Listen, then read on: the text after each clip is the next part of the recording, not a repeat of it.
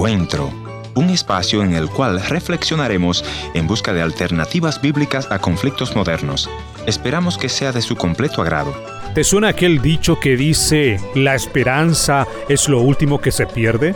Nuestro invitado de hoy nos dirá, esto es más fácil creer para todos aquellos quienes conocemos y seguimos a Cristo.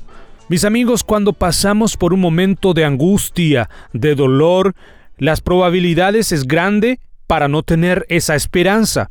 Pero fíjate lo que dijo el salmista en el Salmo 42.11. ¿Por qué voy a inquietarme? ¿Por qué voy a angustiarme? En Dios pondré mi esperanza. Es cierto, es difícil perder a tantos seres queridos en tiempo de la pandemia y luchar contra el COVID a nadie nos gusta. Pero hoy escucharemos la historia de una persona quien luchó contra este virus mortal.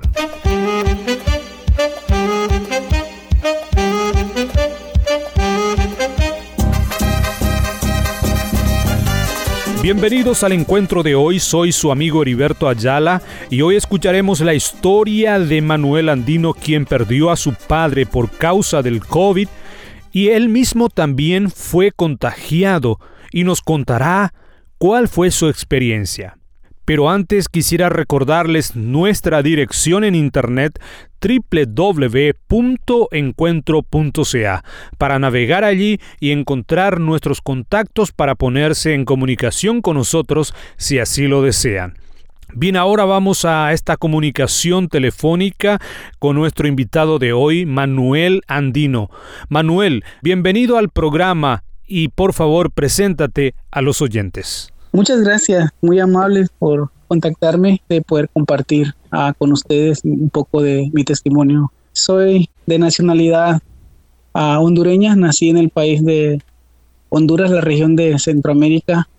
Me crié allá hasta los 16, 17 años más o menos. Viví hasta esa edad en Honduras. Mis padres me traen a Estados Unidos desde entonces, pues desde 1998 vivo en Estados Unidos, en la ciudad de Chicago. Aquí ah, formo mi familia y hasta el día de hoy pues me encuentro aquí trabajando y sirviendo al Señor también de la misma forma. ¿Y cómo está compuesta su familia, hermano? Bueno, mi familia inmediata está compuesta por a mi esposa, a Yolanda de Andino, a dos hijos. También mi mamá está aquí en Estados Unidos y mis hermanos, tres de, tres de mis hermanos están por acá también. Y mi papá, desafortunadamente, por la pandemia, ah, se nos fue el año pasado, en abril del 2020, y así es como está conformada hasta el día de hoy mi familia. Me decía, bueno, que su padre había fallecido también por causa de la pandemia. Él había fallecido por causa del COVID. Eh, ¿Es así? Sí, sí, desafortunadamente lo, lo perdimos, este, él se infectó de el COVID también y este estuvo en el hospital luchando por su vida, pero desafortunadamente él no pudo ah, librar con la enfermedad y tuvo que partir con el Señor también. ¿Cómo le ha dejado eso a la familia? Me imagino, bueno, yo personalmente he perdido una hermana también por causa del COVID y sé lo que es la realidad perder un ser querido en este tiempo. Pero, ¿cómo ha sido en el caso de ustedes, hermano? Ha, sido una, una, etapa muy difícil. Ah, ah, todavía hay ciclos que nos cuesta cerrar porque cómo se dieron las cosas, el saber que nosotros no pudimos verlo, el saber que no pudimos estar eh, las últimas horas de vida con él, este, todo eso nos, nos ha afectado mucho, nos costó al principio aceptar la realidad de que él no estaba, por cómo se dieron todas las cosas, por cómo las autoridades eh, de medicina estaban manejando todos los casos. Entonces, ha sido muy difícil, es, decir, hasta el día de hoy nosotros todavía nos cuesta asimilar este, que él ya no está con nosotros. Nosotros pensamos que de repente él todavía por ahí puede aparecer o nos puede llamar. No lo pudimos ver, no pudimos darle un último adiós como nosotros hubiésemos querido. A nosotros solamente nos entregaron una urna con cenizas no, no pudimos ver su, su cuerpo por última vez. Y eso ha venido a traer un poco de todavía de, de tristeza en nuestros corazones en alrededor de nuestras familias, a mis hermanos les ha costado mucho aceptar la partida de mi padre, mis hermanos son menores que yo, yo soy el mayor. Mi esposa eh, quedó muy afectada, mi esposa todavía no ha podido cerrar ese ciclo de, duelo. Y, ha sido difícil para todos, para sus nietos, para mi hijo, para mis sobrinos que, son pequeños de 11 y de, y de 6 años. Ha sido difícil saber que, su abuelo ya no está, que un día este, lo vieron y de repente ya él no, ya no está con nosotros. Entonces, no ha sido tan fácil, pero tengo que admitir que Dios en su misericordia ha sido bueno y nos ha mantenido con fuerza, nos ha dado eh, por momentos este, esa paz que necesitamos como familia y es de la mano del Señor que hemos podido salir adelante eh, con este proceso.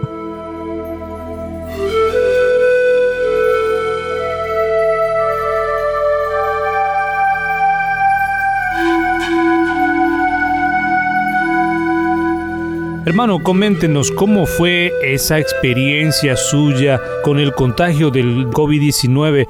¿A usted le agarró también, hermano, en este tiempo? ¿Y cómo ha sido esa experiencia? Coméntenos, por favor.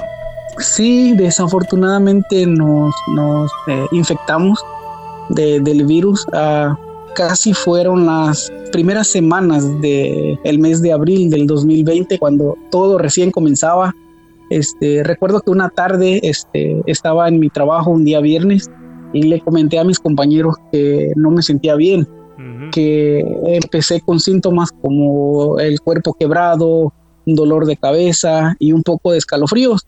Pero eh, a mi mente vino que era producto de el día que había sido un día pesado en el trabajo y entonces llegué a la casa, me di un baño, me, me tomé unas pastillas, le dije a mi esposa que no me sentía bien y estuvimos aquí en la casa ese día con mi esposa y el día siguiente, que fue el sábado, comencé a tener todavía más síntomas. Ya sentía un poco más la, la, temperatura en mi cuerpo.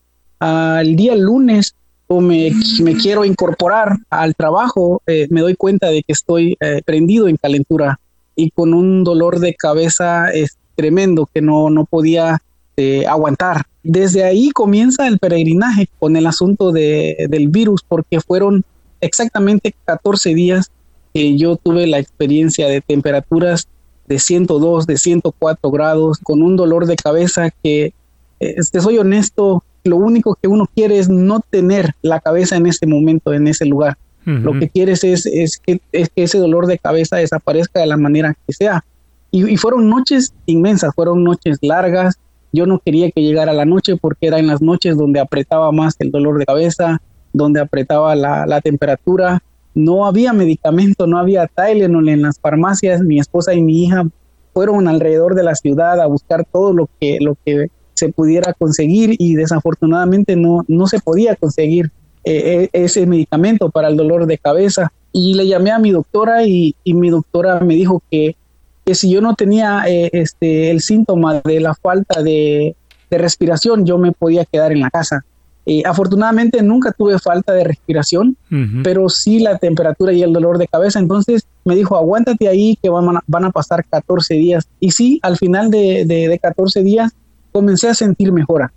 Pero una de esas noches tuve una experiencia eh, no muy agradable. Creo que fue la noche, como la noche número 7 cuando me levanto al baño con un dolor de cabeza que yo no realmente no aguantaba. Me fui al baño, eh, me mojé un poco la cabeza. Yo vivo en un segundo piso y cuando yo salgo del baño no aguanto el dolor de cabeza. Veo una de las ventanas de mi apartamento que es un poco grande y en ese momento viene eh, un pensamiento suicida a mi vida. El enemigo quiso poner en mi vida, aviéntate por la ventana y el dolor se va a terminar. Por un momento lo, lo pensé en mi desesperación, de la calentura, en mi desesperación del dolor de cabeza, caminé por el pasillo e intenté cruzar esa ventana. Yo dije, si rompo ese vidrio y me estrello sobre ese vidrio, voy a caer al vacío en el, el, primer piso y, se va a terminar todo este dolor. Pero por una cosa o por otra, reaccioné en cuestión de segundos. El espíritu como que me, me dijo, no, tú eres un hijo de Dios. Y esos pensamientos no pueden estar en, tu mente. Así que reaccioné y le dije al Señor, gracias Señor por, por poner tu Espíritu Santo en ese momento para que me redarguyera de lo que estaba pensando. y me fui a acostar a la cama y en lo que pude me, me, quedé dormido. Y en el sueño apareció un hermano, una familia que, que yo aprecio mucho dentro de la congregación de nosotros. Vi al hermano, me dijo tres o cuatro veces la palabra esperanza, hermano, esperanza, hermano. Así que el día siguiente, cuando yo me levanto, le cuento a mi esposa, le dije lo que había pasado y, le conté que, había visto a, ese, hermano en el sueño que me había pronunciado la palabra esperanza. Y en ese momento mi esposa me dijo, es que Dios todavía te necesita aquí en la tierra para que le sirvas. Todavía no es el tiempo de que el Señor te va a recoger. Así que me dijo, hay que aguantar y hay que eh, esperar en el Señor que vamos a salir de esta. Y sí, después de 14 días, como la doctora lo, lo, había dicho, comencé a sentir mejoras, aunque eso fue un proceso porque uno queda muy devastado, uno queda muy débil, uno queda este, sin fuerzas, sin ánimo. Y, y sí fue un proceso de recuperación también un poco largo porque no fue de la noche a la mañana que yo comencé a sentirme bien, pero puedo decir que gracias al Señor, este, en medio de todas las tribulaciones que, pasé por ese momento, la mano del Señor también estuvo ahí para rescatarme y para dejarme todavía ah, sirviéndole aquí en este mundo. Hoy me levanto, basta ya. Mundo, no vas a jugar conmigo. Eh, después de esta experiencia vivida, palabra esperanza es la que está siempre latente ahí y como dice el dicho, la esperanza es lo último que se pierde. Nosotros aquí en el programa Encuentro siempre tratamos de dar esperanza a la gente eh, en su vida espiritual, familiar.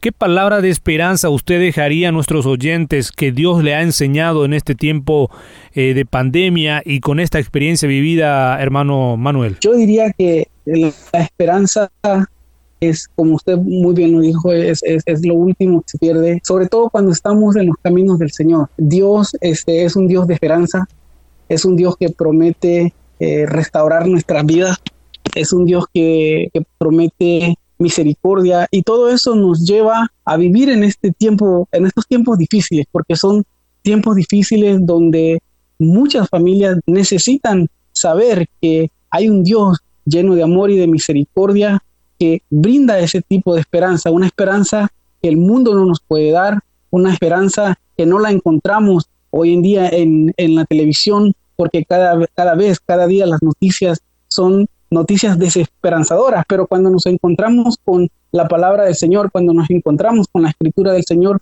nos encontramos que, el Señor nos brinda esas palabras de esperanza, que nos dice que mañana podrá ser un día mejor si confiamos en Él, si tenemos fe en Él, si le servimos, si le obedecemos. Entonces, todo eso yo creo que lo podemos compartir, todos aquellos que hemos experimentado esa esperanza que nos ha dado paz, nos ha dado gozo, ahora nosotros eh, la podemos compartir con aquellas personas que puedan estar escuchando esta entrevista, que la puedan, que puedan creer que el Señor este, tiene tiempos de refrigerio para sus vidas, aún en los momentos difíciles que vivimos como sociedad.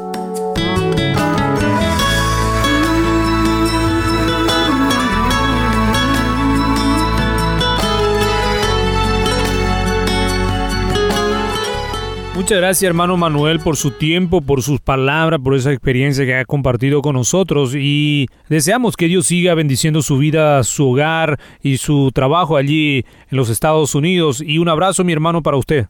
Igualmente, muchas gracias, un placer haber podido compartir mi testimonio con ustedes y por ustedes hayan abierto las puertas para escucharlo.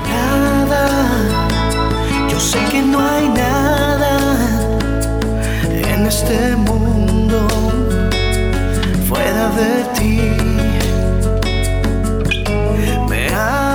Gracias por haber estado en la sintonía de este tu programa Encuentro y te voy a agradecer que me visites en el www.encuentro.ca. Yo soy tu amigo Ernesto Pinto y al despedirme quiero recordarte que Dios te ama y yo también.